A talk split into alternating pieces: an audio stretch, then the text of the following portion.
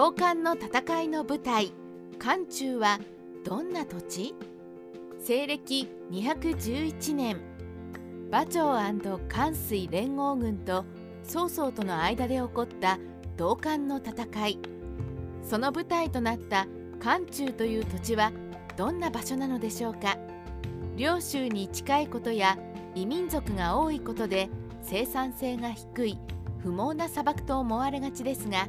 実は州や秦が建国する母体になった非常に肥沃な土地でした。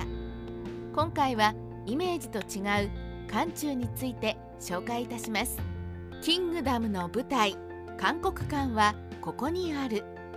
漢中というのは州でいうと指令の西半分のことで慶長院疾風軍氷翼軍のことを意味しています。キングダムでの真のホームグラウンド関陽が長安の近くに存在し難攻不落で知られた韓国館もあり別名は関西とも言いました。韓国館の西だから関西ということです。この漢中は中国大陸でも屈指の肥沃な大地であり周王朝も秦もこの肥沃な土地の生産力を背景に成長しました。のっぺりした平地で乾燥しているのでいかにも貧しそうですが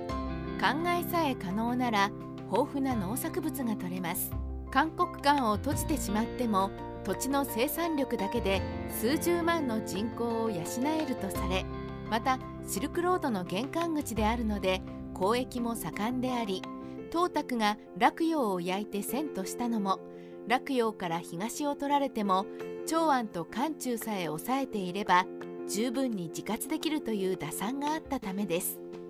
諸葛亮から関水まで漢中の土地を欲しがった。指令でも特に豊かだったのは慶長院疾風軍商用軍の3つです。ここは三歩と呼ばれ特に人口が多い肥沃な土地でしたがこの土地を求めて大暴れをしたのがあの関水です。また董卓の後を継いで好き放題した李覚と各氏は食料が足りなくなると三歩を略奪して回っていました。そのために散歩は急速に衰えてしまうのですが指令行為だった商陽が道館の戦いの前に逃げ散った人々を呼び戻して長安を整備しています。散歩は葬儀が建国されると指令から切り離され領州の一部が加えられて揚州になります。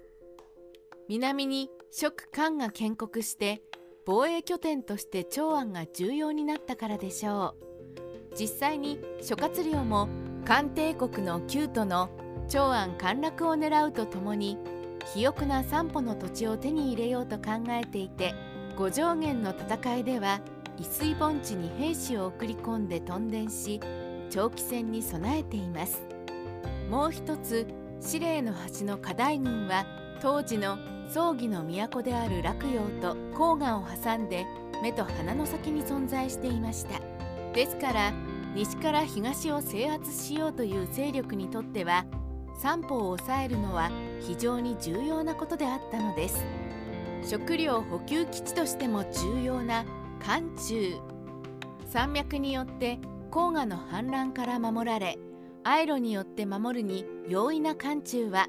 その土地の肥沃さもあって穀倉地帯として重要なポイントでした。